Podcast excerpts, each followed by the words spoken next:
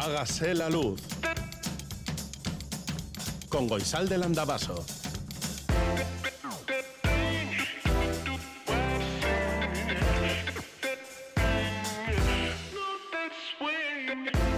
Kaixo egunon guztioi, goizeko zazpiak eta ia, ia, bos minutu dirán, urte berri onden hoy. Ya estamos instalados en el 2024, tenemos un nuevo año entre manos y bueno, pues ¿qué vamos a decir? No pensarías que de golpe con el cambio de año iba a cambiar el mundo, así chas, de golpe, ¿no? Jorge Ibáñez, Iker Aranaz y Aitora Rizabalaga, que están aquí, eh, pues no lo piensan. Jorge, desde luego, no creo que lo piensen. Me dice que no con la, con la cabeza. Yo tampoco, ¿eh? Pero ¿qué me dices de toda esa esperanza que llevamos en el bolsillo? No sé cuánto nos va a durar. Esperemos que nos dure un poco. Unos cuantos meses. Unos cuantas semanas, no lo sé. ¿Tú cuánto de esperanza tienes? 688-840-840 con el 0034. Si escribes desde Iparralde, este es el WhatsApp de Radio Euskadi. Hágase la luz arroba it.eus es nuestro email.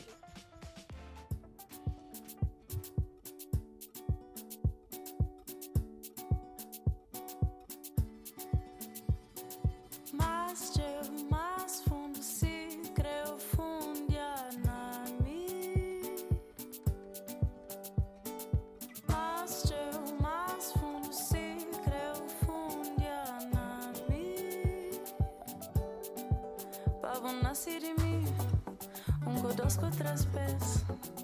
Mais um vez, tanto vez, tanto vez. Pa Maria que nasce e que tornará nasce. Mundo flama nasce pa.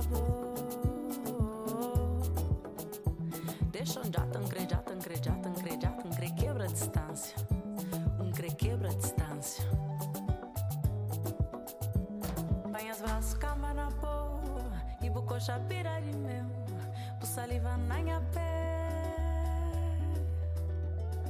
O manga na pupoca.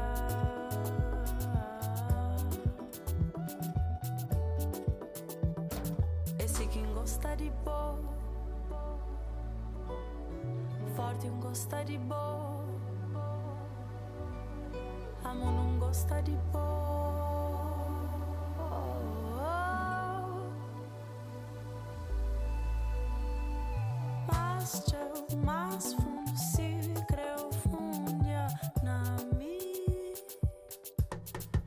Pavo nasce de mim. Um com dois com três pés.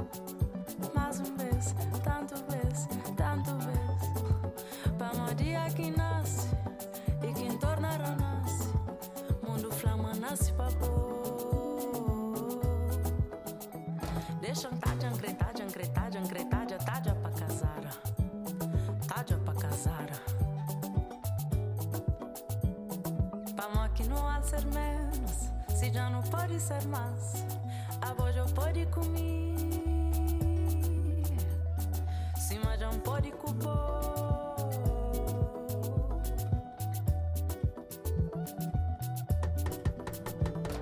Esse quem gosta de boa. Forte um gosta de boa. Amo não gosta de boa.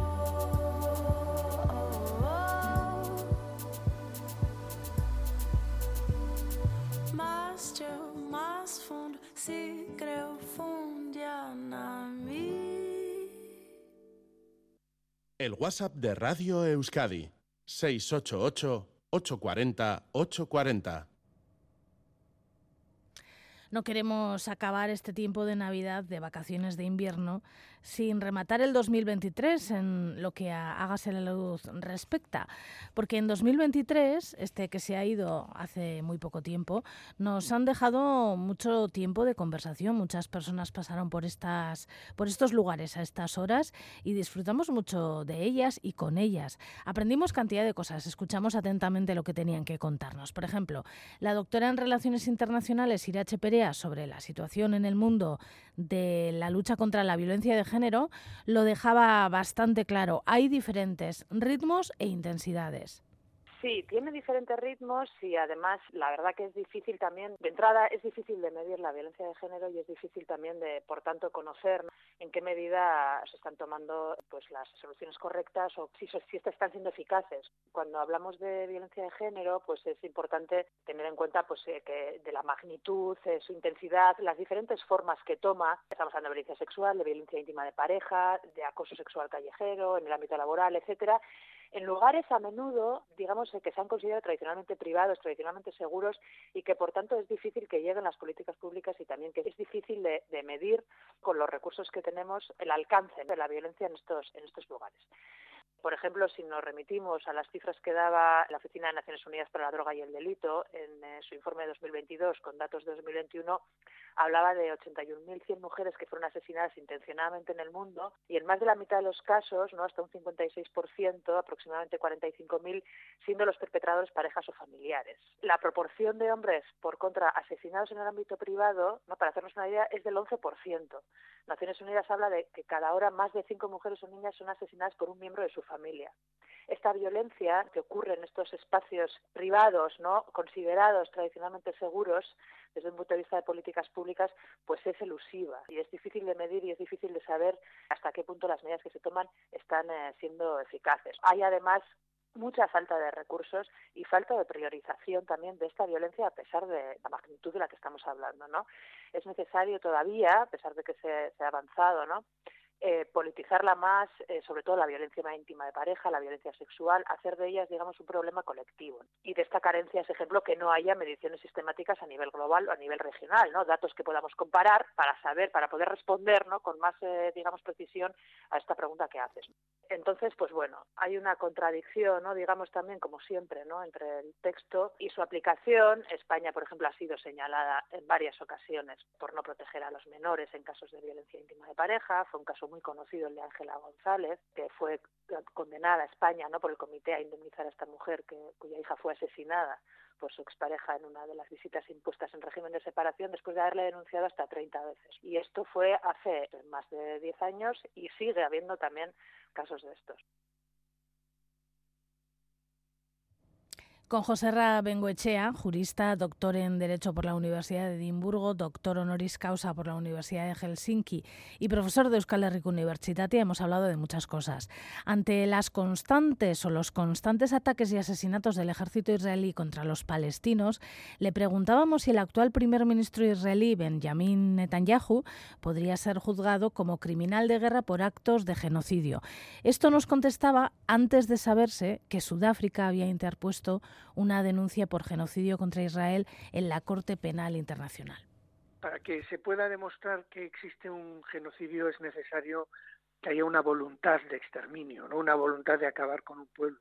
En este caso concreto ha habido algunas declaraciones que podrían apuntar directamente a este a esta intención, ¿no? El, el hecho de, pues, a eh, mi, ministros del actual gobierno habiendo considerado que los, los miembros de Hamas y eh, eh, gran parte de la población de Gaza eran como animales, pues ya está indicando un poco por dónde iban sus intenciones. Entonces, lógicamente, pues sí que parece que estamos ante algo, algo que bueno podría debatirse quizá en, las, los tecnicismos si es o constituye o no un genocidio, pero desde luego, se, se, si no lo es, se acerca mucho a la figura.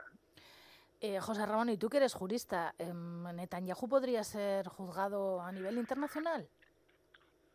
Sí, podría ser, podría ser juzgado a nivel internacional, sí. Eh, para ello es necesario que se produzca una serie de elementos, sobre todo el que pueda estar presente en un, en un Estado que haya firmado el Convenio de Roma y posiblemente es también importante que haya contra él una demanda o una querella presentada ante el Tribunal penal internacional para poder precisamente hacerlo, ¿no? Pero yo creo que se podrían dar las circunstancias para dar para dar ese paso como como ha ocurrido con Putin en el caso de Ucrania. Y ahora te voy a hacer una pregunta que probablemente será complicada de contestar, ¿eh? pero a que a mucha gente le vendrá a la cabeza esta pregunta viendo cómo están las cosas, ¿no? ¿Para qué sirve la ONU? Sí, efectivamente, como bien has dicho, es muy difícil muy difícil de contestar esta pregunta. Eh, imaginemos cómo sería la comunidad internacional si no existiera. Es decir, tampoco podemos intentar pensar, desde luego, que vaya a resolver todos los problemas. Los problemas que surgen a escala internacional y geopolítica no los crea la ONU, los crean los estados, algunos de los cuales son miembros de la ONU y como sabemos, algunos de los cuales en el Consejo de Seguridad cuentan con un derecho de veto y por lo tanto imposibilitan el que cada vez que estos estados, los cinco estados grandes, estén, están implicados, pueda adoptarse ningún tipo de decisión en su contra. Pero los problemas no los genera la ONU, la ONU intenta resolverlos, en algunos casos ha habido consenso y se han podido adoptar medidas exitosas, procesos de paz importantes, ¿eh? de los que se habla poco, pero que son importantes, y en otros casos, sin embargo, pues no, no consigue hacerlo porque las cinco grandes potencias representadas permanentemente en el Consejo de Seguridad no alcanzan acuerdos. ¿Cómo va a alcanzar acuerdo Rusia sobre la situación en Ucrania cuando es Rusia precisamente la responsable de la agresión? Con el 2023 llegamos a cambios en varios gobiernos de Latinoamérica, cambios profundos en Colombia, Brasil, Argentina, Chile. El doctor en Relaciones Internacionales y director de la Cátedra UNESCO de la Universidad de Deusto, Sergio Caballero Santos, nos habló mucho, mucho de estos países, de las consecuencias de estos cambios de gobierno también. La gente se habrá quedado sorprendida también que el tema de, del aniversario del, eh, del, golpe de Estado, pues bueno, que siga polarizando y abriendo esas heridas en, en la sociedad chilena, ¿no? Se vio en las últimas elecciones como todavía hay eh, partidos políticos, ¿no? sobre todo Cast, que de la ultraderecha, que, que tuvo mucho apoyo y que defendían ese golpe militar de, Pinochet y cómo la llegada de Boric al gobierno pues insufló ese optimismo por parte de una izquierda renovada, pero también ha chocado con una realidad palpable que es la dificultad de implementar las decisiones. Digamos que, que Boric de alguna manera tiene casi más eh, respaldo y admiración eh, fuera que, que, en el propio Chile, ¿no? donde enfrenta desafíos estructurales, como otros países latinoamericanos muy fuertes, eh, siendo el primero de él, por ejemplo, la, la economía, ¿no? O sea, no pintan buenos tiempos en lo económico y eso pasa factura a los gobiernos, y en este caso al de, al de Boric también le pasa factura. Además, con un añadido que, revive un poquito todo este contexto que señalabas del, aniversario del golpe, que es la propia, el propio proceso de reelaboración de la, de la Constitución. ¿no? Ya fue rechazada una primera tentativa de Constitución en el referéndum de, de septiembre del año pasado por, por una abrumadora mayoría, por un sesenta y pico por ciento, y ahora hay una comisión trabajando para que en diciembre se vuelva a ir a, un voto de esta Constitución. Con la particularidad de que tanto Boric, por sacar adelante un proyecto en el que se ha implicado, como la propia derecha, que tiene mayoría, tiene, bueno, tiene 22 de los 50 representantes en esa convención, quieren sacar adelante, pero con dificultades para encontrar un consenso. Y una población que está un poco ya desencantada de este proceso. Había por ahí encuestas que hablaban otra vez de un, de un hipotético rechazo, ¿no? Hasta el 59% de rechazo para ese referéndum eh, de diciembre del 23 sobre la nueva Constitución. Et on prend l'escalier vers la lune, un moment qu'on a quitté la terre. On s'élève parce qu'on sait qu'on n'a rien. On s'élève parce qu'on sait qu'on n'a rien à perdre. Pour espérer rejoindre la lune, faut se délester du poids de ta peine. Léger comme la plume. On va laisser derrière nous la merde et la mer. Tu me faut pas grand chose pour qu'elle soit pleine. Il faut encore moins pour qu'elle soit belle. Il nous reste beaucoup de choses à apprendre. Ça prendra le temps qu'il faut que ça prenne. Crois pas le pire, c'est de grimper la pente. Non, c'est plus dur de garder la tête froide. C'est de ne pas dévier de ta quête quand les voix dans ta tête elles ne font que des messes. Et on prend l'escalier vers la lune. Un moment qu'on a quitté la terre. On s'élève parce qu'on sait qu'on n'a rien. On s'élève parce qu'on sait qu'on n'a rien à perdre. Pour espérer rejoindre la lune, faut se délester du poids de ta peine. Des fois la vie me fait la bise, mais j'espère en secret qu'elle m'embrasse un jour. Des fois la vie me fait la bise, mais j'espère en secret qu'elle m'embrasse un jour. Des fois la vie me fait la bise, mais j'espère en secret qu'elle m'embrasse un jour. Un jour. Là on s'élève vers la lune, donc c'est pas sûr qu'on se revoit un jour.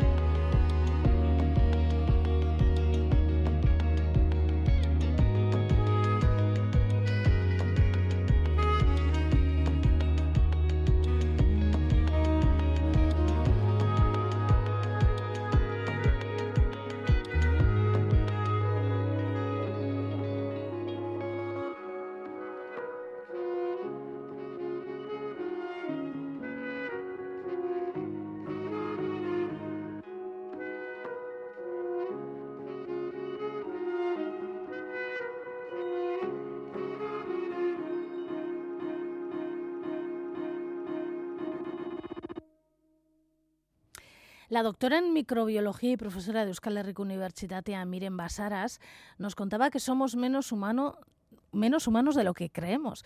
Y en la sección Cartografía Interior nos informaba de que eso a lo que llamamos nuestro cuerpo está lleno de billones de bacterias, virus y hongos. Esos seres que también somos nosotras, que también somos nosotros, es lo que queremos conocer en esta nueva sección. ¿Quiénes somos? ¿Cuántos somos?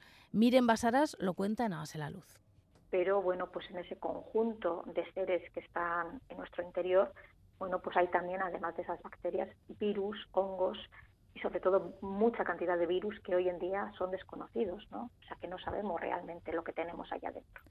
¿A todo esto se le llama a, este, a esta cuadrilla grande microbiota? Se le llama microbiota, es un término que, bueno, ya se comenzó a utilizar eh, en los inicios del siglo pasado, y que hace referencia pues a ese conjunto de microbios que cohabitan en nuestro cuerpo, ¿no? que cohabitan dentro de nuestro cuerpo y que como digo pues pueden ser bacterias principalmente porque son las más conocidas, pero también pueden ser virus y pueden ser hongos, ¿no? Bien es cierto que, que se llama microbiota, es cierto que hoy en día también hay otro término que es el microbioma, que se está utilizando más porque hace referencia a esa microbiota es decir, a ese conjunto de microbios más a los genes. Ah. ¿Y todo ello para qué? Pues para conocer cuál es su función ¿no? principal. Y en, en, el caso de los virus, de esos virus desconocidos hoy en día, pero que sabemos que están dentro del ser humano, pues se habla también del término viroma. Es decir, hay una serie de términos que van acoplándose a esa microbiota. ¿no? Todo esto se cuenta por millones, ¿no? Sí, bueno, se cuenta por millones, o mejor dicho, por billones, ¿no? Con B. ¿Por qué? Pues porque la cantidad de microbios que hay es ingente, o sea, es increíble, ¿no?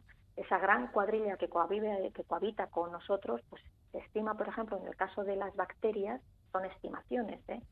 que hay unos 39 billones. Es decir, podemos hablar de que más o menos eh, convivimos una célula una bacteria, es decir, estamos formados por una célula y una bacteria a la par, ¿no?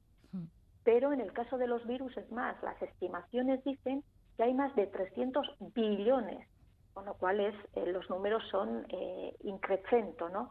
Y eso, como digo, son estimaciones, porque hoy en día no se conocen todas ellas. Hágase la luz. Mañana sol. Mañana sol y buen tiempo. La predicción en Hágase la luz. Un Según Euskalmet, este sábado seguiremos con tiempo invernal. Las temperaturas podrían bajar ligeramente con la cota de nieve situándose en torno a los 700, 800 metros, ocasionalmente a los 600 metros. Muchas nubes en el cielo y chubascos durante todo el día, que serán más frecuentes y abundantes en la vertiente cantábrica, donde durante la primera mitad del día podrían ser fuertes. Riesgo de tormentas y granizadas, viento del noroeste que se dejará notar una vez más sobre todo el litoral. Las temperaturas de nuestras capitales en estos momentos son de 8 grados en Bayona, 6 en Bilbao, 4 en Donibane Garasi, 6 en Donostia, 4 en Gasteiz e Iruña y 6 en Maule. Y en otros pueblos eh, hay 8 grados en Vidart, 6 en Deva, 6 también en Gotañe, Iribarnea, 7 en Lekeitio, 6 en Ollón, 3 en Urdiain y 8 en Siburu. Y más allá, en otras ciudades, 1 grado en Reykjavik. Si alguien está por Helsinki, que se ponga la bufanda, 16 grados bajo cero. 13 sobre cero en Florencia, que no hace falta bufanda. 3 bajo cero en Montreal, 6 en Londres, 3 en Ámsterdam, 19 en Sao Paulo, 13 en Roma, 5 en Bruselas, 3 en París, 1 en Madrid, 1 bajo cero en Glasgow, 7 en Barcelona y en Belgrado, 2 en Beijing y 15 en Tokio. Las estaciones de esquí. Bueno, a ver, la Rabelagua está abierta, pero solo para uso turístico. Se prevé que hoy nieve y a lo mejor eh, se podría abrir en los próximos días. Aret San Martín Goarria está abierta, hay solo tres remontes en marcha. 20 centímetros de nieve fresca y un riesgo de aludes para hoy de 2 sobre 5. La temperatura del agua en la costa del Golfo de Vizcaya es de 14 grados, la altura de las olas en la costa del Golfo de Vizcaya entre 2 metros y 2 metros y medio y nada, que seguimos adelante.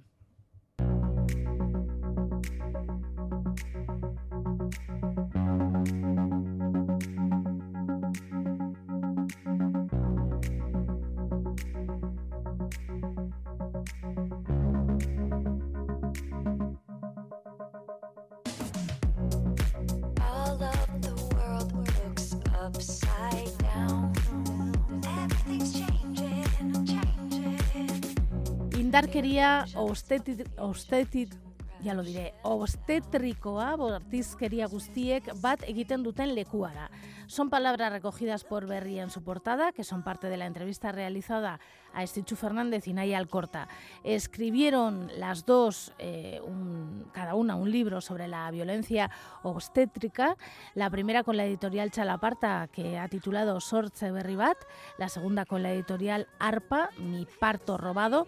Y hablan de muchas cosas largo y tendido y dicen muchas cosas, como por ejemplo, emakume informatu askok sentitzen dugu zigortu egiten gaituztela informatuta egoteagatik.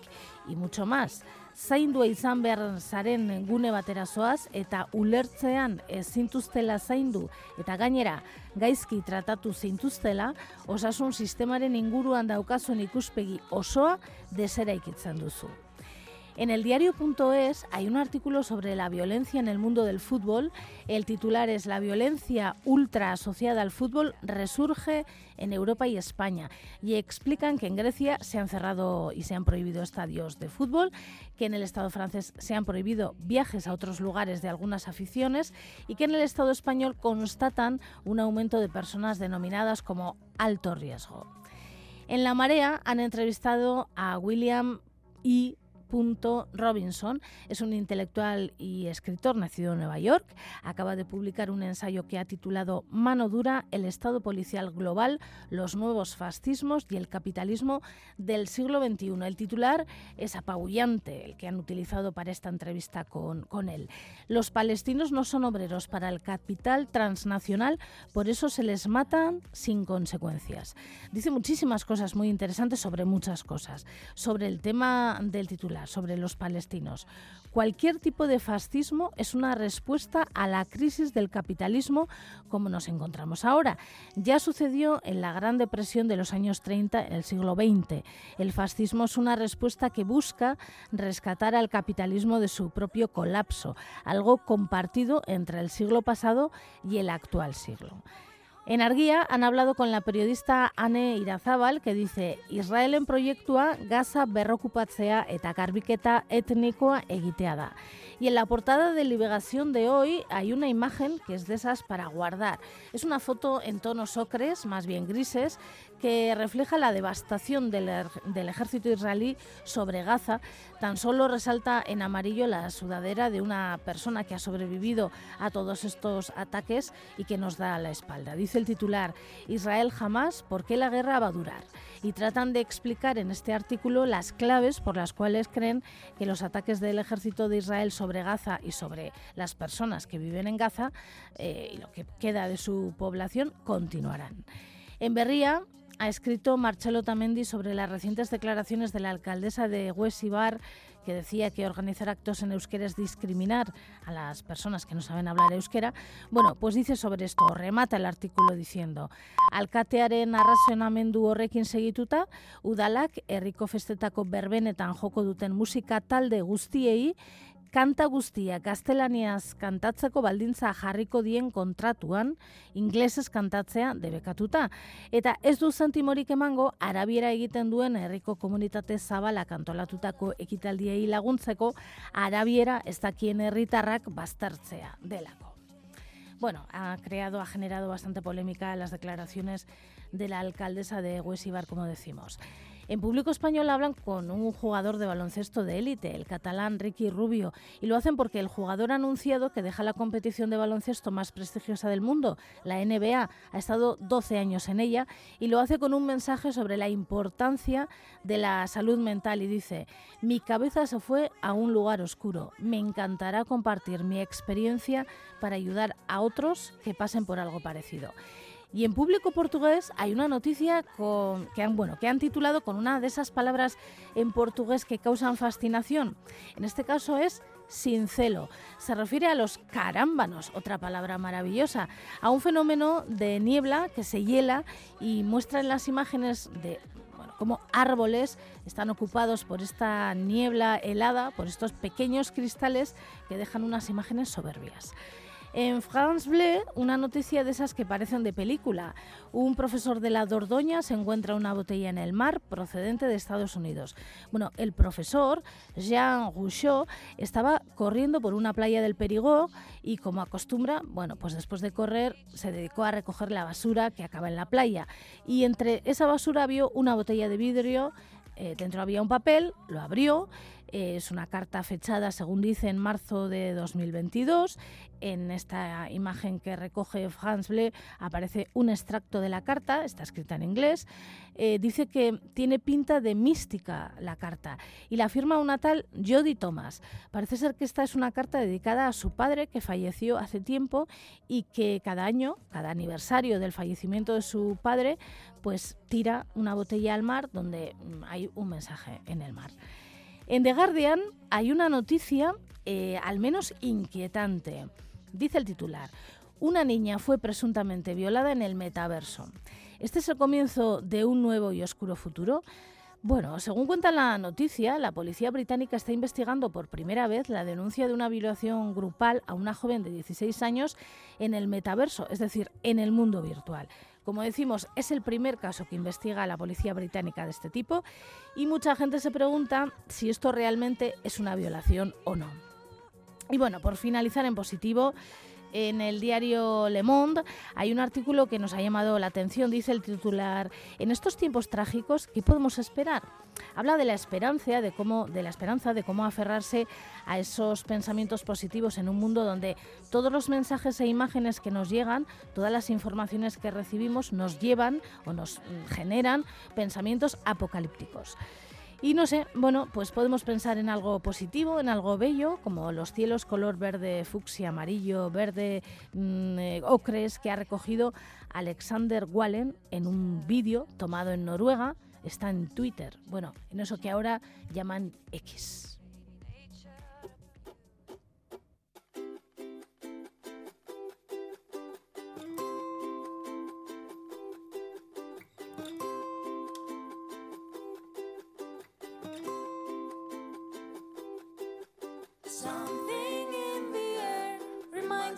past. nostalgic memories come to wake you up. No one in the world can get the highway around. Singing at the top of our lungs until we're tired and stop.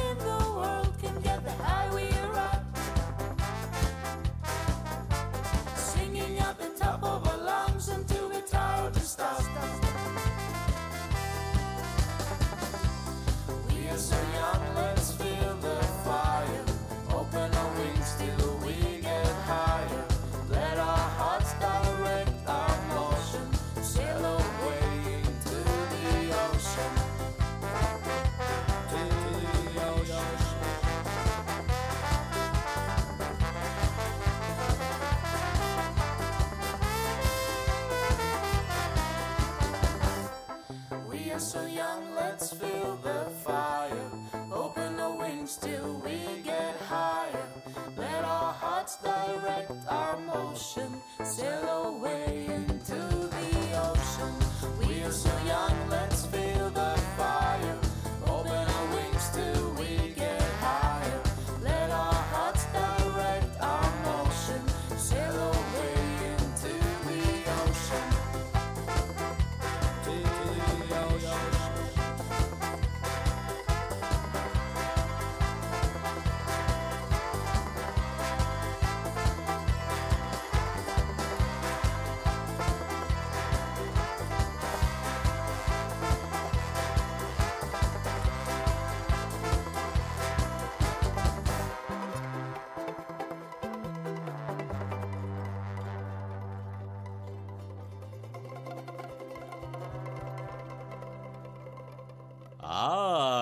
Hágase la luz. ¿Y qué me dices de este viaje que hemos comenzado a través de Italia con la estimable compañía del doctor en sociología y profesor de historia Gorka Salces? Hemos descubierto que Italia es un estado joven y que dentro de Italia hay muchas Italias. Y hoy voy a empezar hablando un poco sobre uno de los elementos que componen esta realidad plural. Concretamente vamos a hablar de un elemento del mosaico lingüístico italiano. Se trata de una joya de orfebrería, porque el cúmulo de casualidades que han tenido que producirse para que esta comunidad hablante siga existiendo a día de hoy es realmente alucinante y porque también rompe con los tópicos eh, imperantes respecto a las, a las lenguas italianas. Supongo que muchas oyentes ya sabrán que el italiano estándar solo se ha normalizado como una lengua de uso común durante el último siglo, durante el siglo XX y a principios del XXI, y que aún hoy en día una cantidad nada desdeñable de italianos e italianas sigue teniendo como lengua de uso doméstico un dialecto, que no es más que el nombre, en muchos sentidos, peyorativo que se le da a las lenguas regionales de, de- de las Italias, ¿no? O sea que el Eh, Italia Batúa es una cosa muy reciente. Sí, de hecho, muchas veces hago paralelismos con el euskera, porque sí que se coge de referencia el de una zona en concreto, en este caso de, de Toscana, de, de- de Florencia, y se normaliza, pues, eh, en el caso de Italia, con la creación de, un Estado. En nuestro caso no es así, pero sí muchas veces con medios como la televisión. Se ha hablado mucho de la RAI como uno de los normalizadores de la lengua italiana, pero es que hasta hace bien poco, como ya he dicho, esto no era más que la punta del iceberg en el uso diario. Y las demás lenguas, mm, las que no son tan conocidas y como íbamos a ver, pues cuando se conocen, se conocen de una forma bastante estereotipada, es que son alrededor de un- una treintena de idiomas. Y los que más hablantes tienen, pues estamos hablando de, de idiomas que tienen millones de, de hablantes, ¿no? Y Eh, no son oficiales, ¿no?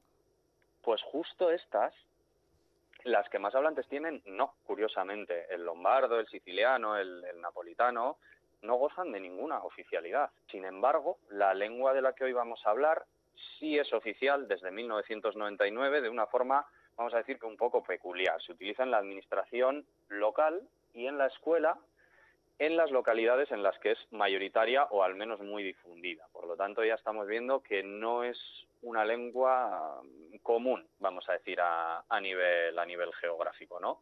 Estoy seguro, Goisalde, que si te pido que te imagines una lengua italiana que no sea el italiano, automáticamente va a aparecer en tu mente o una mama napolitana gesticulando con las manos mientras vocifera en una lengua proveniente del latín, con vocales cerradas al final de las palabras, o como mucho, un frío y rígido señor de Milán o de Turín, hablando con voz taimada, en un idioma con una sonoridad más parecida al francés que al italiano. Pues la verdad Y es por- que sí. Por supuesto, estas realidades existen, como he dicho, tienen millones de hablantes, pero también hay en las Italias lenguas que no provienen del latín y que ni siquiera provienen de la península italiana. Vamos a hablar de del albanés, podemos decir, o cómo le llaman en Italia. Es el albanés de Italia que se denomina por, por sus propios hablantes como árberes. Es una comunidad lingüística muy peculiar, como he dicho, porque está formada por decenas de islas geográficas repartidas por todo el sur de Italia y por Sicilia y que ha mantenido durante eh, siglos rasgos arcaicos que hace tiempo se perdieron en el idioma que hoy en día hablan los albaneses de Albania. ¿Lo escuchamos a ver cómo suena? Sí, por supuesto. Venga, vamos a escucharlo. U jam Stefanos Kiro, e binj nga Horea Arbreshbet. Kam eh, 27 vjeç, e jam një studiues i artëvet. Eh, Më pëlqen të, të rrit e Horajime për që atje u leva, atje janë malet që u shoh nga ditë. Më pëlqen edhe të shkruaj një poezi, e shkruajt edhe një roman që flet eh, për La verdad es que no suena nada, nada italiano, ¿eh? Es curioso porque para alguien que solo sepa italiano es un idioma totalmente incomprensible, pero la musicalidad, al ser un- una persona bilingüe que habita en Sicilia o en el sur de Italia, pues esa, esa musicalidad, esa prosodia de- del idioma italiano sí que, sí que se puede notar. Hemos dicho mm, que seguramente alguien que habla italiano no va a entender a, a esta persona cuando habla árberes, pero he estado haciendo un poco de, investigación, salseando en Internet, y es que ni siquiera a día de hoy el árberes se puede considerar recíprocamente inteligible con otras variedades eh, albanesas, porque entre otras cosas hay unas diferencias léxicas muy grandes. Entonces, si se pusieran a habl- a hablar hoy en día un albanés de Albania y un hablante árberes de Piana del, degli Albanesi, por ejemplo, que es un pueblo que tiene el nombre de esta comunidad incluso en el topónimo, que está en la provincia de Palermo, es que seguramente no, no se entenderían. ¿Y qué ocurre cuando comer es algo más que ingerir alimentos? Entonces llega el cocinero y creador de contenidos gastronómicos Íñigo Cojo estarán, con quien hemos estado hablando durante todo el 2023, y nos explica que comer es un acto cultural y antropológico también. La mayoría de los programas a día de hoy ya, eh, más que de cocina, deberíamos de llamarlos de entretenimiento. La gente se entretiene, eh, aunque buena parte o, o se conduzca el programa con una receta, en este caso con unos ingredientes, eh, gran parte del éxito yo creo que es que sean programas de entretenimiento. La gente al final pasa un buen rato viendo esos programas independientemente de, de lo que cocinen muchas veces, sino que bueno cuentan una historia, te enseñan quizá un lugar, te estén mostrando muchas más cosas que lo que es eh, la receta en sí que están haciendo en ese día. ¿Es la época dorada de la cocina? Buah, es difícil decirlo. Yo creo que la época dorada como tal ya ha pasado, pero es indudable que todos estos programas siguen manteniendo un interés. Tenemos la parrilla de, la, de televisión en todas las plataformas y canales todavía lleno de programas gastronómicos, tanto con una producción local como una producción nacional, o plataformas que nos muestran programas internacionales de los cuales nos enganchamos. O yo por lo menos en mi caso, bueno, pues me genera un interés por todo lo que nos enseñan. Ya no solo digo la receta que hacen en sí, sino por muchas veces el turismo también está muy ligado a la gastronomía. Eh, puedes conocer ingredientes de otras partes del mundo, puedes conocer recetas que quizás sin esas cámaras nunca llegarías a conocerla porque no llegas a esos sitios. ¿Tú qué ves? Bueno, pues yo veo un poco de todo. La verdad es que no me engancho como tal, o sea, no soy un fiel seguidor de ningún programa. Me gusta muchísimo Julie Andrew, me gusta muchísimo ese programa. Sí. Creo que está muy equilibrado en todos los sentidos porque es muy divulgativo, enseña en cada programa muy a fondo un solo producto y le da todas las formas y todos los puntos de vista, mezcla lo que es la ciencia, mezcla lo que es la comida saludable, mezcla la tradición. Y yo creo que eso, en ese caso, me parece que es un programón. Pero ella También es francesa, me parece, ¿no? ella es francesa, eso es. Ella es- no es ni chef siquiera, es una persona, vamos a decir, una entusiasta de la gastronomía. Una entusiasta de gastronomía que empezó haciendo viajes por todas las partes del mundo, también, pues bueno, enseñando un poco los platos y las cocinas de otras partes y a día de hoy lo que hace es un recorrido por su país. Un recorrido y ya digo, enseña todos los puntos de vista y todo lo que englobaría pues, a, a la temática que tocan en cada programa. Si hoy nos toca hablar de las vacas, se va a ir a ver a los productores, va a ir a la casa de una señora a ver cómo hace un plato tradicional, se va a otro sitio donde un gran chef incluso suele tener hasta un físico químico en el programa para explicar toda la parte científica de, de lo que sea es un cocinado o en este caso un producto. Parece mentira que en, los tiempos donde menos tiempo pasamos, al menos aquí en Euskal Herria, ¿eh? que no sé, yo creo que es una cosa general en toda Europa, pero no sé, tú me dirás que, se- que eres el experto. El tiempo en el que menos pasamos en la cocina es cuando más han proliferado los programas de televisión relacionados con la gastronomía. En la radio, en casi todas las radios hay un espacio de gastronomía, que nosotros también estamos aquí hablando de gastronomía. Podcast, Instagram, en TikTok. Es increíble. Bueno, al final yo creo que comemos todos los días. Es algo que hacemos todos los días y que suscita un interés en gran parte por eso, porque es algo que está familiarizado con lo que hacemos todos los días. De ahí a la divulgación, al interés, al show que podemos ver en muchos casos. Y luego tenemos programas de todo tipo. O sea, tenemos un programa, programas tipo más reality, que quizá a mí, por ejemplo, sean los que menos me interesan, los que profundizan más en el concursante y en, el, en la bronca, vamos a decir. Pero luego hay de todo. Luego hay programas, pues como tú dices, en podcast, hay programas de incluso monjas en conventos que cocinan, hay programas de productores que van por el campo, hay programas de grandes chefs y luego eh, hay entusiastas como puede ser Julie, eh, que van por el mundo y vamos viajando a través de la cocina. Hágase la luz. Pensar y erigir un jardín es un acto revolucionario en algunas ocasiones, un acto, un acto de empoderamiento, un acto de amor también puede ser. Con la paisajista Suriñez Zelaya conocemos un poco mejor los jardines, los jardines del mundo, por ejemplo, el de Versalles. Es uno de los jardines más grandes y más espectaculares dentro del diseño francés. Y sí es eh, muy importante también pues porque allí se han desarrollado eh, hitos importantes ¿no? de la historia de, de Francia como pueden ser la firma del Tratado de Versalles o fue la última residencia de María Antonieta. Y bueno pues eh, es un referente en, en lo que al jardín eh, francés se refiere no es en un jardín donde se unificó de alguna manera el, el palacio, los jardines e incluso, incluso el espacio urbano, ¿no? Como su diseño afectó eh, también al urbanismo de, del municipio de, de la ciudad de Versalles. ¿Cuánto tiempo necesitó el paisajista que diseñó este, este jardín en construirlo? Bueno, a lo mejor está todavía en construcción. Pues eh, bueno, el, paisajista que, que diseñó y, que actuó también como jardinero fue André Lenot, que era un bueno pues un paisajista y un jardinero importante en la época. Eh, estuvo trabajando durante varias décadas, no sé si fueron 30 o 40 años, y el, el, el jardín se fue construyendo en diferentes fases, un poco atendiendo a las demandas y a los caprichos del rey Luis XIV, ¿no?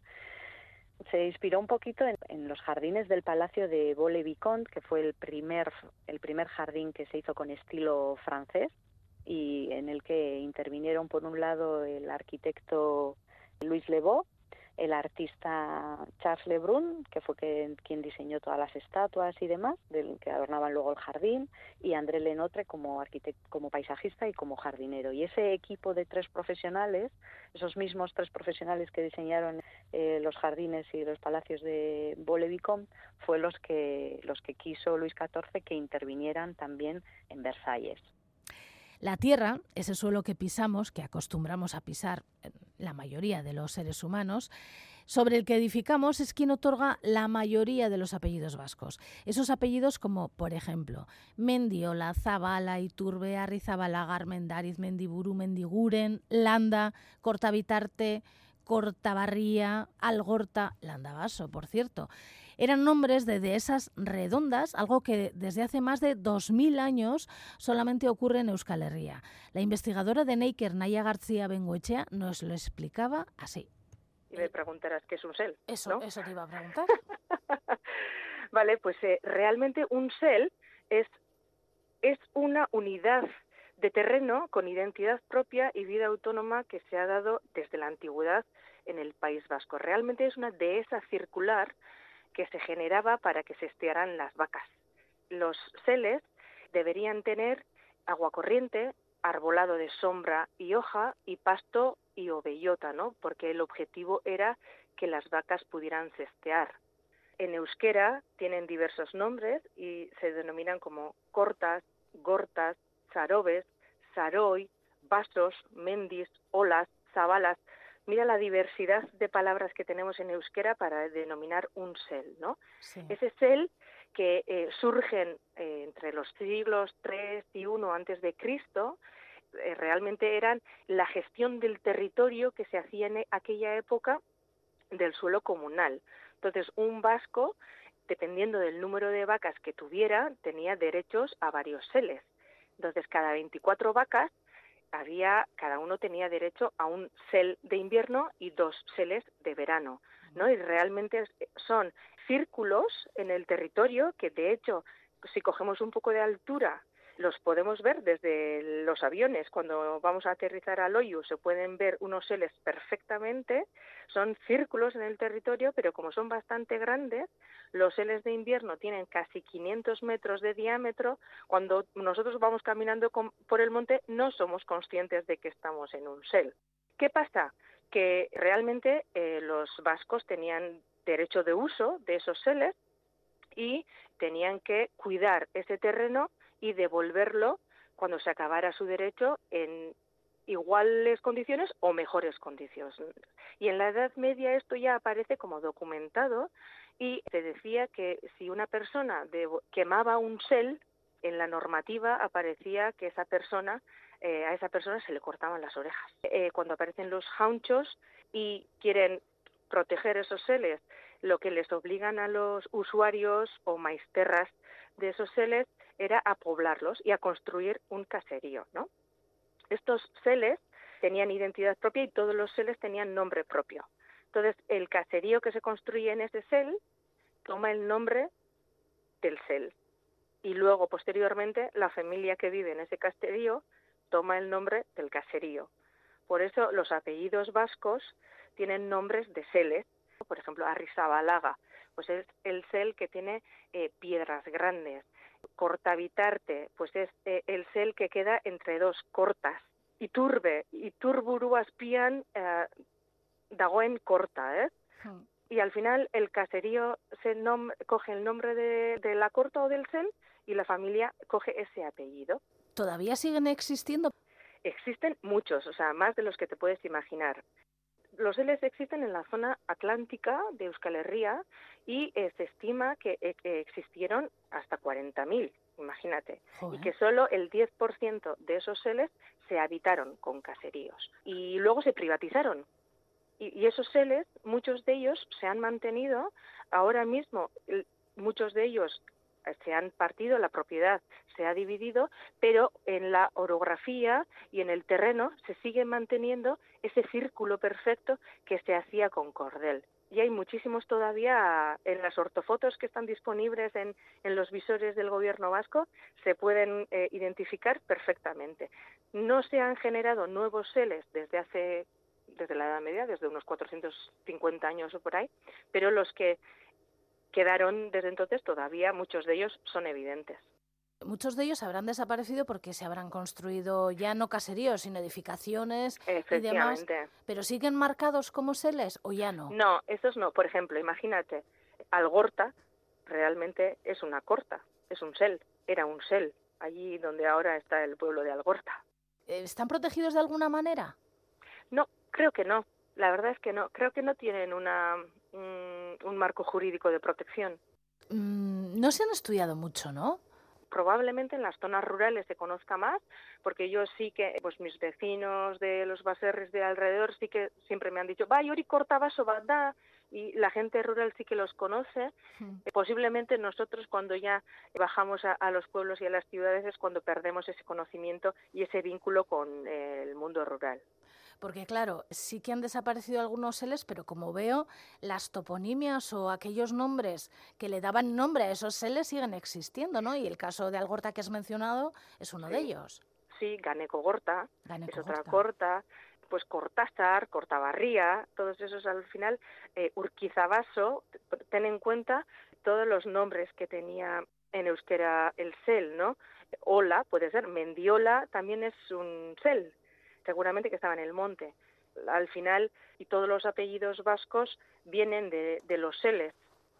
En Europa y en Asia, la mayoría de los apellidos vienen de hijo de O'Donnell, hijo de Donnell, ese tipo de conceptos, ¿no? Sí. O de oficios, zapatero, o de características físicas, delgado, calvo. Y en Euskadi, en Euskal Herria, los apellidos toman el nombre de la tierra. Hágase la luz.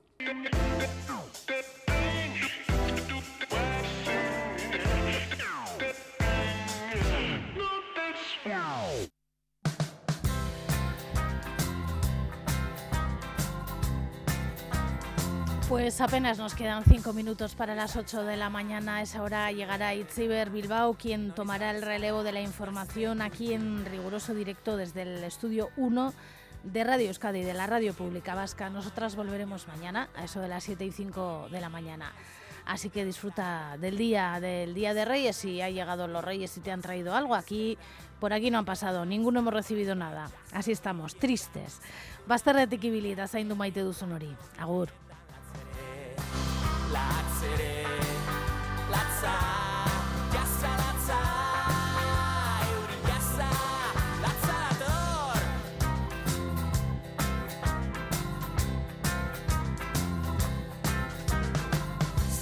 this is the summer rain serico's is the summer rain i stay with you now what you are to take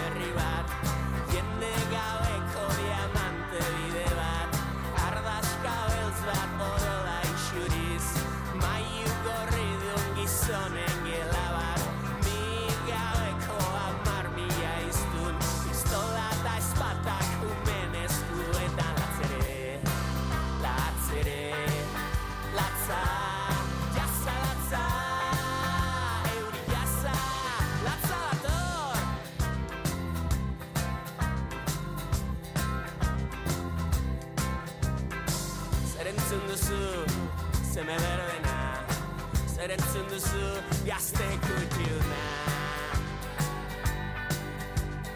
i go a lot of that i be sure since now when back or up it's us i can't this is go is full of them tambour you say it the i should lie into let it go that's what say and this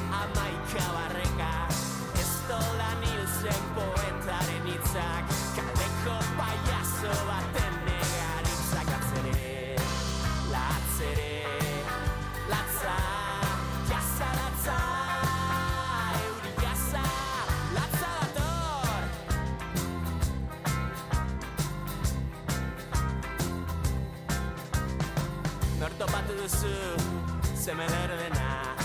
Nortopatu a bátod össző.